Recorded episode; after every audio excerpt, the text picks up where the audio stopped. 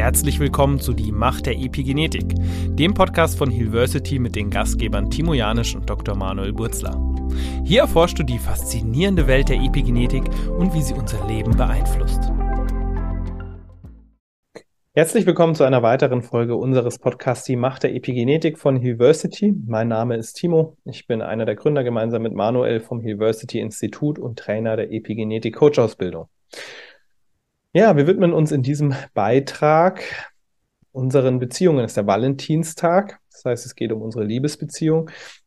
Valentinstag hat eigentlich nicht zum Ursprung, dass wir materielle Dinge austauschen, wie Schmuck, den wir uns schenken und uns noch groß Gedanken davor machen, Stress machen, um dann das richtige Geschenk zu übergeben, sondern am Valentinstag geht es vielmehr um die Liebe, die wir uns zeigen, die Zeit, die wir uns schenken, ja, das, die Achtsamkeit, die wir uns geben, die Berührung, ein Tag der Romantik vielmehr und ja, der gemeinsamen Zeit und auch dem Liebesbeweis. Das heißt, wir schauen uns in diesem Beitrag an, wie unsere Liebesbeziehungen oder auch soziale Beziehungen auf unser gesamtes System wirken, aber wirklich ganzheitlich gesehen auf unsere Gesundheit, auf unsere psychische Gesundheit, unsere seelische, körperliche Gesundheit im Allgemeinen.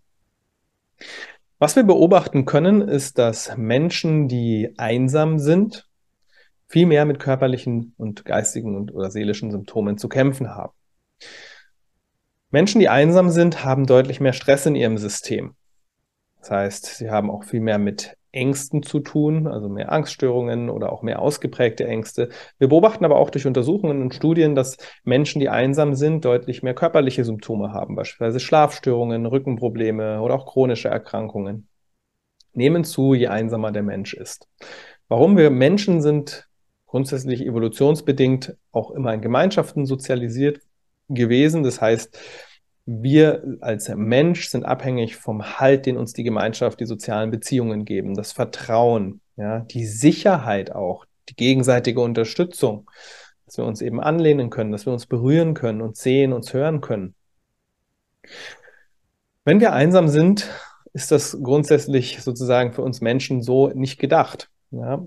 Natürlich kann das mit Erfahrungen zu tun haben, Traumata, die wir in unserer Vergangenheit gemacht haben, vielleicht Verlusterfahrungen, toxische Beziehungen, das dazu geführt hat, dass wir Angst haben, neue Beziehungen einzugehen, da wir Angst haben, die gleiche Erfahrung wiederzumachen oder Menschen zu verlieren. Das heißt, im ersten Schritt geht es auch schon mal darum, ja, überhaupt die Fähigkeit zu entwickeln, sich auf Beziehungen einzulassen, auch auf Liebesbeziehungen einzulassen, ja, nicht sozusagen sich ja, zu verstecken oder sozusagen auf einer oberflächlichen Ebene zu begegnen, sondern sich wirklich in Tiefe auch einzulassen auf Beziehungen. Und dann gibt es auch die Möglichkeit, dass wir in toxischen Beziehungen leben. Toxische Beziehungen, beispielsweise eine toxische Beziehung kann man haben, wenn man mit einem Narzissten oder einer Narzisstin zusammen ist dann wird man erstmal ein intensives Hoch erleben, die ersten Monate, und dann geht es ganz schnell bergab. Das heißt, wenn dann wirklich die wahren Muster des Narzissten rauskommen, die natürlich auch durch Traumata geprägt sind, da kommt dann die Verletzungen, da kommt dann das Kleinmachen, da kommt dann der Selbstwert, der geschrumpft und schrumpft und schrumpft neben diesem Menschen und auch der kontinuierliche Stress, der diese durch diese Beziehung ausgelöst wird, der auch süchtig machen kann tatsächlich. Das heißt, wir haben auch verschiedene toxische Beziehungsstrukturen, in denen wir uns immer wieder verletzen, in denen viel Drama herrscht, in denen viel Schwere herrscht und nicht wirklich konstruktiv Beziehungen auf einer vertrauensvollen und leichten, leichten Basis, sage ich mal. Und dann gibt es dort auch die konstruktiven, gesunden Beziehungen. Wann habe ich eine gesunde Beziehung? Wenn eine gewisse Tiefe in der Beziehung ist, wenn ich vertrauen kann, wenn ich mich öffnen kann, wenn ich darüber sprechen kann, was in mir vorgeht, welche Gefühle ich habe, ohne dass ich Angst haben muss, dass es gegen mich verwendet wird, indem ich mich wirklich auf den Gegenüber verlassen kann. Wenn ich weiß, okay, es ist eine Ehrlichkeit da, es wird offen über Themen gesprochen, es gibt eine Konfliktfähigkeit, eine Auseinandersetzungsfähigkeit, die zur Entwicklung führen kann innerhalb der Beziehung. Ich kann mich im Vertrauen berühren, es ist Achtsamkeit da, es werden Grenzen gewahrt und gesehen und kommuniziert. All das macht gesunde und konstruktive Beziehungen aus. Was passiert eigentlich, wenn wir in Beziehung sind? Nehmen wir mal die Liebesbeziehung heute am Valentinstag. Und es gibt verschiedene Wirkungen oder sage ich mal Prozesse in unserem Organismus, die loslaufen, wenn wir in Beziehung uns begegnen und Einmal ist es so, dass unser Hormon Oxytocin oder auch Neurotransmitter Oxytocin ausgeschüttet wird. Oxytocin wird im Volksmund auch als Kuschelhormon bezeichnet. Das ist sozusagen ein Hormon, das wir auch beim Kuscheln ähm, ausstoßen in unser System. Oxytocin spielt ähm, eine Rolle bei der Geburt, also hat auch noch andere Funktionen, auch ähm, bei den Wehen, bei, ähm, bei der, beim Stillen des Kindes, bei der Frau, aber eben auch in Beziehungen, wenn wir uns sozusagen begegnen. Wird Oxytocin ausgeschüttet ähm, und das kann auf verschiedene Art und Weise passieren. Es gibt in der Beziehung das beziehungsmäßige Gefühlen, das heißt, wir sind aufeinander bezogen, indem wir uns berühren beispielsweise, achtsam berühren und das als schön wahrgenommen wird, ja, unter Wahrung aller Grenzen. Gerade berühren, wir haben Nerven, die Nervenenden in der Haut, die nehmen das auf und das führt dazu, dass Oxytocin in unser System ausgeschüttet wird. Fühlt sich für uns sehr schön an. Dann gibt es das beziehungsmäßige Sehen, wenn wir unserem Gegenüber in die Augen schauen, wenn wir das Gesicht des Gegenübers sehen, das voller Emotion ist, ob das Freude ist, ob das Trauer ist. Es gibt das beziehungsmäßige Hören, wenn ich meinem Gegenüber zuhöre, wenn mein Gegenüber wirklich was zu sagen hat, über die eigenen Gefühle spricht, über die eigenen Lebensthemen. Ähm, aber auch natürlich, wenn wir praktisch eine lustige äh, Konversation haben, ja, wenn wir Witze machen, auch das führt dazu, dass sozusagen Oxytocin ausgestoßen wird. Und dann gibt es noch das beziehungsmäßige Kommunizieren, das heißt, wenn ich von mir aus spreche, mit, gemeinsam mit einem Menschen, der mir am Herzen liegt, und dieser Mensch mir auch zuhört und ich mich ausdrücken kann, wenn ich darüber sprechen kann, was so in mir passiert, wie ich mich fühle, wie es mir geht. Also auch einmal diese Tiefe, aber natürlich auch die Leichtigkeit und, äh, und, und ähm, der Humor, das geht beides Hand in Hand, ähm, der stattfinden kann, wenn ich im Austausch bin. Auch das führt dazu, dass Oxytocin in mein System ausgeschüttet wird.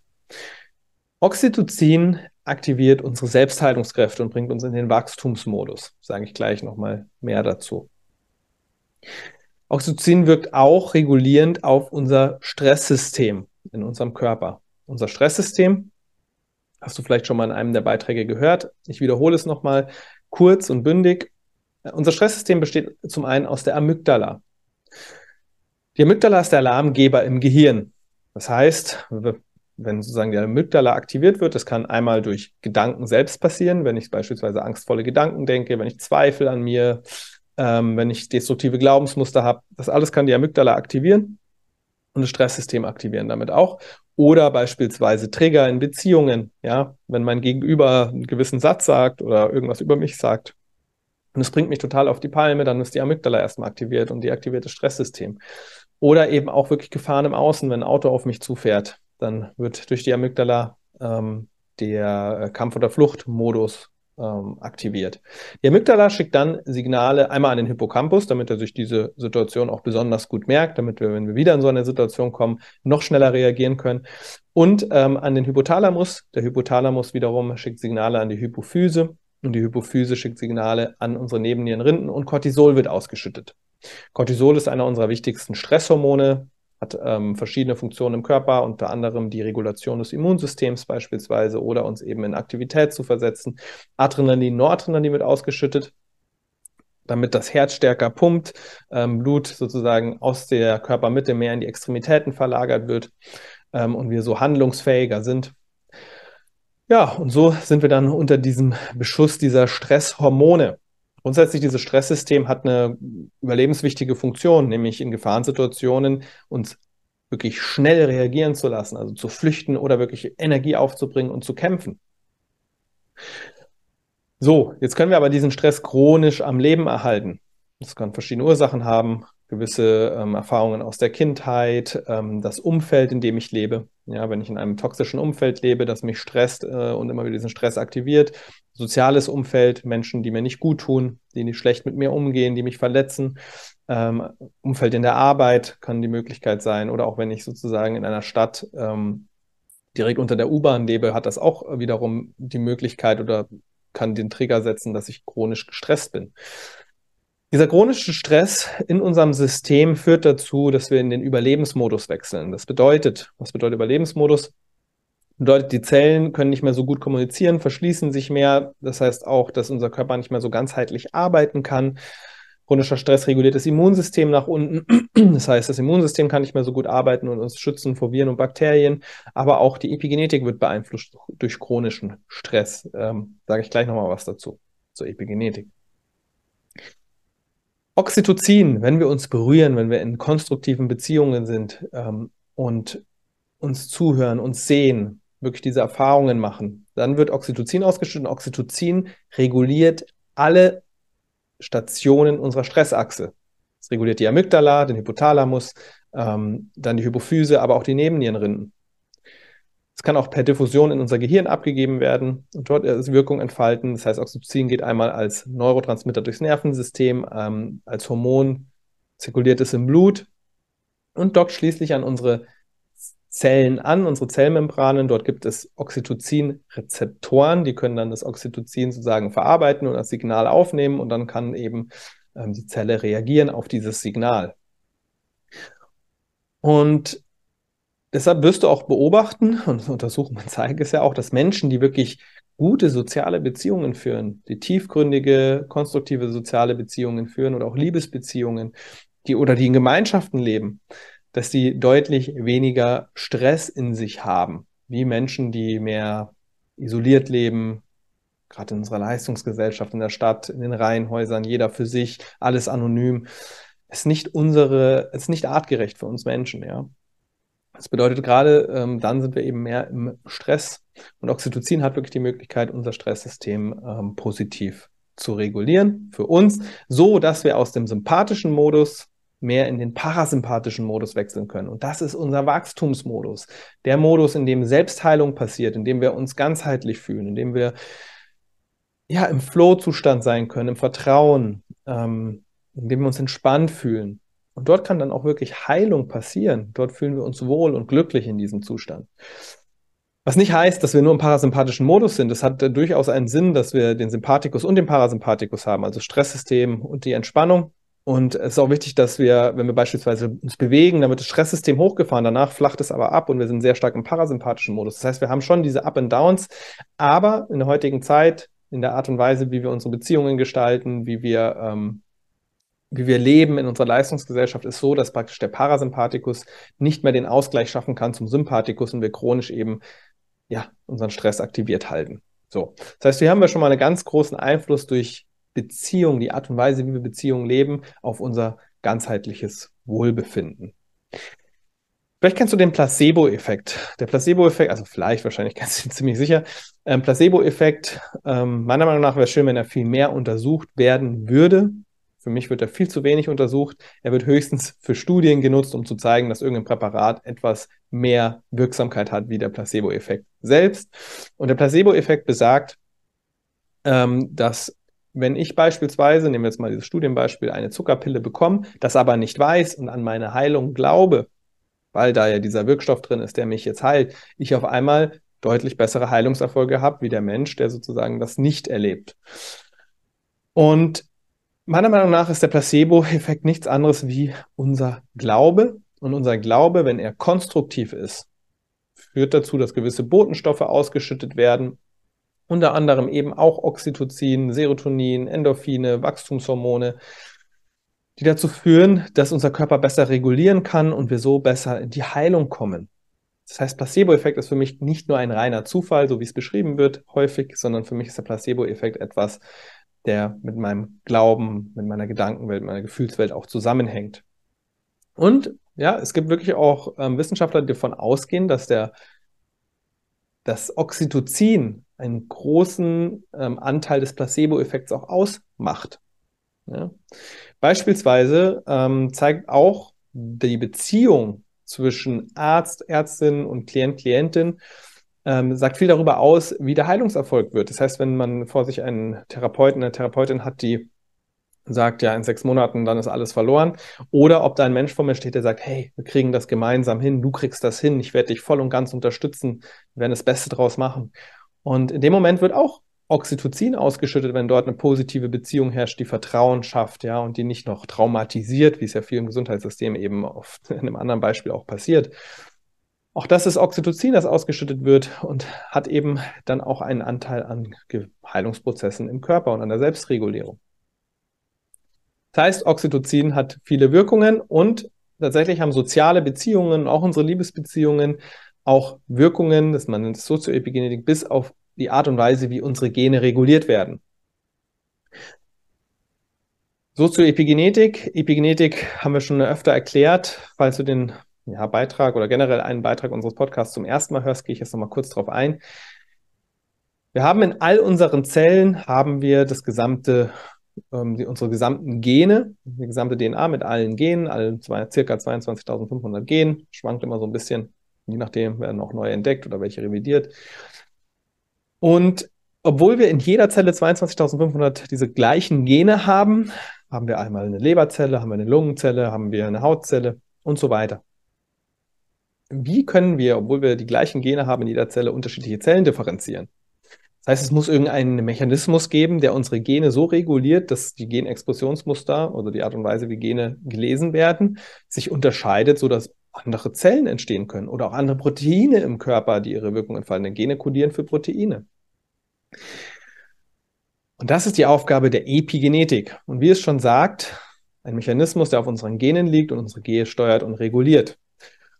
Beispielsweise, ähm, oder stell dir vor, Pianospielerin und Piano. Das Piano hat 88 Tasten. In diesem Beispiel unsere Gene, die sind fest. Die können wir nicht verändern. Und dann gibt es die Pianospielerin, die kann aus diesen 88 Tasten verschiedene unterschiedlich schöne Stücke zaubern. Und das ist in unserem Beispiel die Epigenetik, die aus den gleichen Genen verschiedene Muster, Genexpressionsmuster machen kann. Und das Tolle ist, während die Gene festgeschrieben sind, ist unsere Epigenetik flexibel. Sie reagiert auf unseren Lebensstil. Sie ist nicht zu 100% flexibel, aber zu einem gewissen Anteil den wir immer mehr noch in der Forschung herausfinden werden. Und das bedeutet, dass wir auch einen Einfluss haben, wie unsere Gene in unserem Körper reguliert werden. Und unter anderem ist ein Einflussbereich auch die Sozioepigenetik, unsere sozialen Beziehungen. Wenn die Beziehungen nur Stress in uns auslösen, dann hat das eine Wirkung auf unsere Art und Weise, wie unsere Gene gelesen werden. Oder wenn Beziehungen vertrauensvoll, intensiv, tiefgehend sind und, ähm, sage ich mal, für Sicherheit sorgen und Verbundenheit, auch das hat eine Wirkung auf, unser, e, auf unsere Epigenome. Davon bin ich überzeugt. Es gibt Untersuchungen, die auch das genau untersuchen. Eine äh, Studie blende ich hier ein, die zeigt, wie früh kindliche Erfahrungen unser oder Einfluss nehmen auf unseren Oxytocin-Rezeptor-Gen, das also sozusagen für den Oxytocin-Rezeptor kodiert, damit der überhaupt erst gebaut werden kann, abgelesen werden kann, gebaut werden kann, dann auch in die Zellmembran eingebaut werden kann, sodass Oxytocin verarbeitet werden kann. Und man sieht, dass frühkindliche Erfahrungen mit der Art und Weise, wie dieses Oxytocin-Rezeptor-Gen reguliert wird, zusammenhängen. Also man sieht hier einen Zusammenhang und somit auch eine Wirkung sozusagen auf unser Oxytocin-System und unsere frühkindlichen Erfahrungen hier eine Wechselwirkung. Dann eine weitere Studie, die blende ich hier auch mal ein, die hat untersucht, wie frühkindlicher Stress oder auch Stress über längere, äh, andauernder Stress auch in einer jungen, jüngeren Lebensphase Expressionsmuster in unseren Genen beeinflusst. Und man hat herausgefunden, dass wirklich auch dieser Stress sozusagen zu ähm, einer Veränderung in der Epigenetik führen kann. Das heißt, auch unsere Umwelt, das, was wir erleben, wird sozusagen biologisch in unserem Körper übersetzt. Das passiert auch auf diese Art und Weise. Das heißt, auch unsere sozialen Beziehungen und die Art und Weise, wie wir unsere sozialen Beziehungen gestalten, hat einen Einfluss bis auf die Regulierung unserer Gene. Da wird noch unglaublich viel geforscht und da werden noch viele Erkenntnisse kommen. In welchem Ausmaß? Ich bin überzeugt, in einem sehr großen. Ja, dann kommen wir doch mal zu unserer zu dem Thema Beziehung, auch Liebesbeziehung. Was kann unsere ähm, Liebesbeziehung prägen und die Art und Weise, wie wir miteinander sind?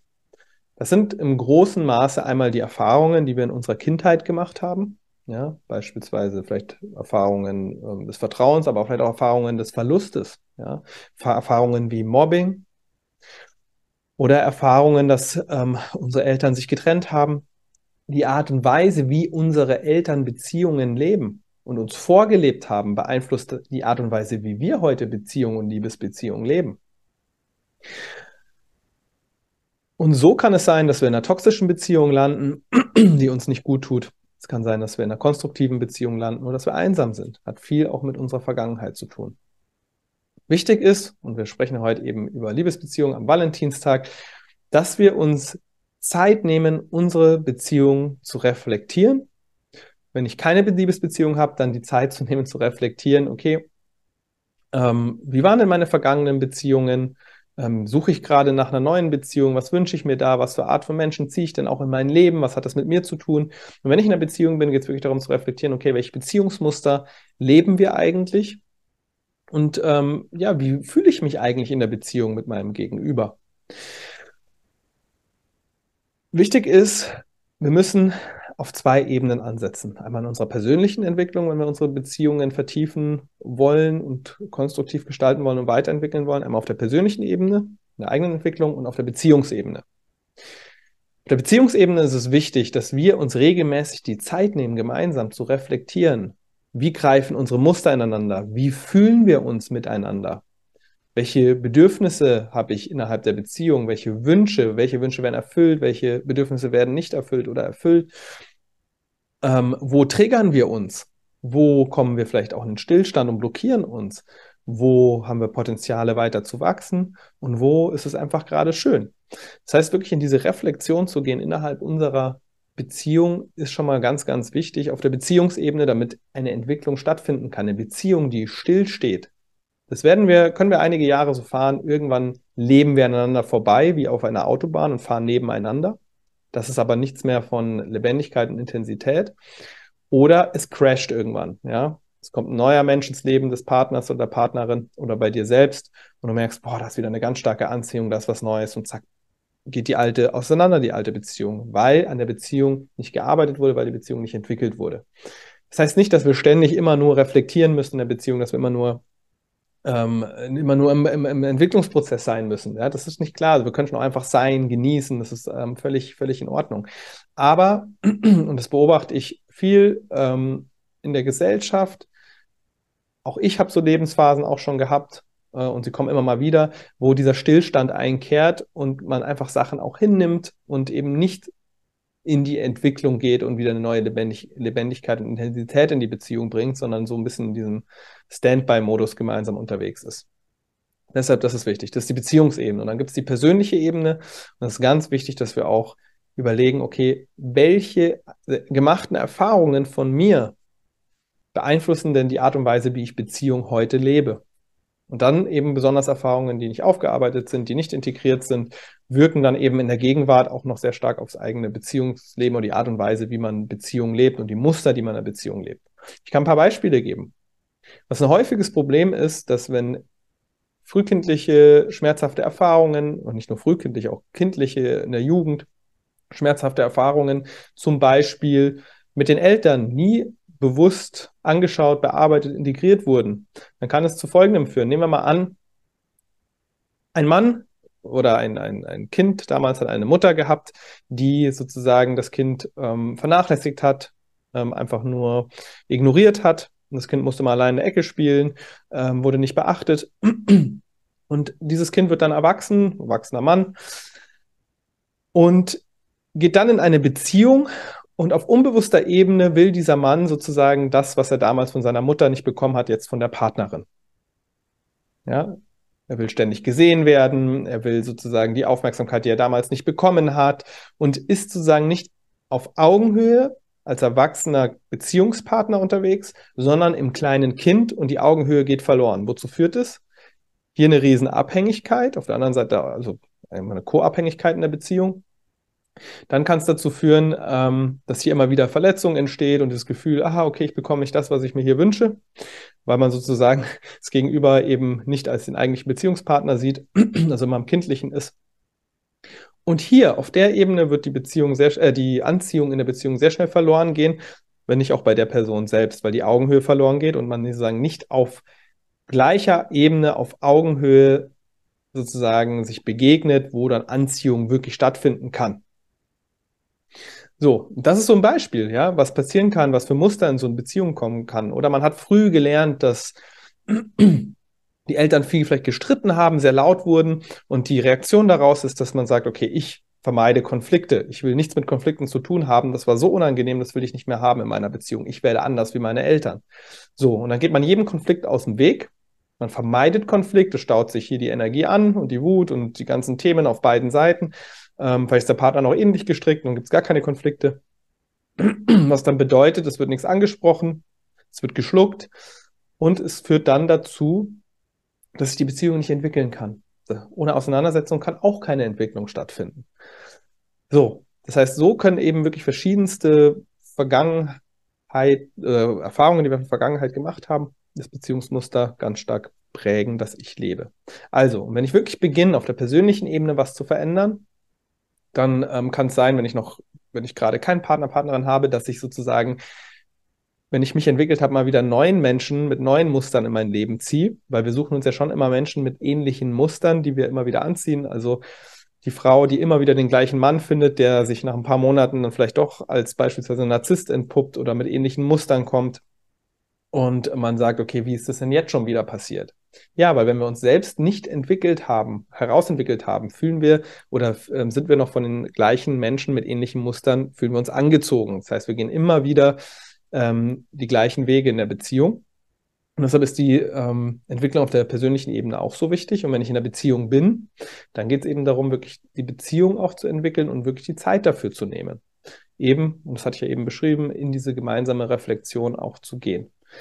Das bedeutet nicht, dass man ständig nur in tiefgründigen Gesprächen sein muss. Das heißt aber einfach nur, dass man eine gewisse Tiefe und eine gewisse Zeit dafür investiert. Und dafür kann ich gerne ähm, eine Übung mitgeben, zum Abschluss auch für diesen Beitrag. Und das ist das sogenannte Gefühlssharing. Das Gefühlssharing, am besten heute, heute ist Valentinstag, führ es am besten einmal durch. 20 Minuten kann man einmal im Monat durchführen. Und es geht darum, dass du dich deinem Partner, deiner Partnerin gegenübersetzt und jede Person hat einmal zehn Minuten zum Beispiel Zeit, einfach nur mitzuteilen, wie sie sich fühlt, was gerade so los ist im Innen, welche Lebensthemen da sind, wie es sich mit der Beziehung fühlt, die Person. Und das Gegenüber hört einfach nur wertschätzend zu, ohne einzugreifen, ohne Ratschläge zu geben und so weiter. Das ist wichtig. Es wichtig ist, dass wir auch mal in den Ausdruck unserer Gefühle kommen und auch von der anderen Person gehört werden. Ja, das machen wir viel zu wenig im Alltag. So gut wie gar nicht häufig, ja, in vielen Beziehungen. Und dann wechselt ihr und das Gegenüber fängt dann an, davon zu erzählen. Zehn Minuten. Wie fühle ich mich gerade? Was sind meine Lebensthemen? Wie geht es mir mit der Beziehung? Ja. In dem Fall, du hörst dann nur zu, wertschätzen. So, dann haben wir einmal beziehungsmäßiges Hören, beziehungsmäßiges Kommunizieren. Wenn wir uns davor vielleicht noch für ein paar Minuten in Stille in die Augen schauen, haben wir das Beziehungsmäßige sehen. Und dann eben, wenn wir uns noch umarmen nach dieser Übung, intensiv, mit Tiefe, dann haben wir auch noch das beziehungsmäßige Fühlen. Und dann achte mal, was nach diesen 20 Minuten sich für dich persönlich verändert, wenn du diese Übung durchführst und was sich in der Beziehung verändert und was ja in deiner gesamten Gefühlswelt so vor sich geht. Ja? Also es ist Gefühlssharing einmal im Monat, heute im Valentinstag nutzt am besten, um es gleich zu initiieren bei deinem Partner, deiner Partnerin und schau doch mal, was passiert. Und so wird Entwicklung in der Beziehung stattfinden können und auch eine gewisse Tiefe, Intensität und Lebendigkeit. Und vermeidest damit, dass eben über Dinge nicht gesprochen wird oder dass man so Autobahn fährt, dass man gar nicht weiß, was beim anderen los ist, jeder sein Ding macht und man eigentlich nur eine Zweckbeziehung führt. Ja? Also so schaffst du Entwicklung und Tiefe in die Beziehung. Deshalb probier es heute gerne noch aus. Es würde mich freuen. Bin gespannt, was du für Erfahrungen damit machst. Ich habe gute gemacht. Und dann hoffe ich, dass wir uns an anderer Stelle, vielleicht bei einem weiteren Podcast, wieder sehen oder hören. Und ja, wünsche dir einen schönen Valentinstag. Tschüss, bis zum nächsten Mal. Das war es für diese Folge von Die Macht der Epigenetik, dem Podcast von Healversity. Wir hoffen, dass du einige faszinierende Einblicke gewonnen hast. Wenn dich die Epigenetik genauso fasziniert wie uns und ein Teil einer neuen Gesundheitsbewegung werden möchtest, dann informiere dich über unsere Epigenetik-Coach-Ausbildung auf unserer Website www.healversity.com. Vergiss nicht, unseren Podcast zu abonnieren, um keine zukünftigen Episoden zu verpassen. Danke, dass du dabei warst und bis zum nächsten Mal auf die Macht der Epigenetik.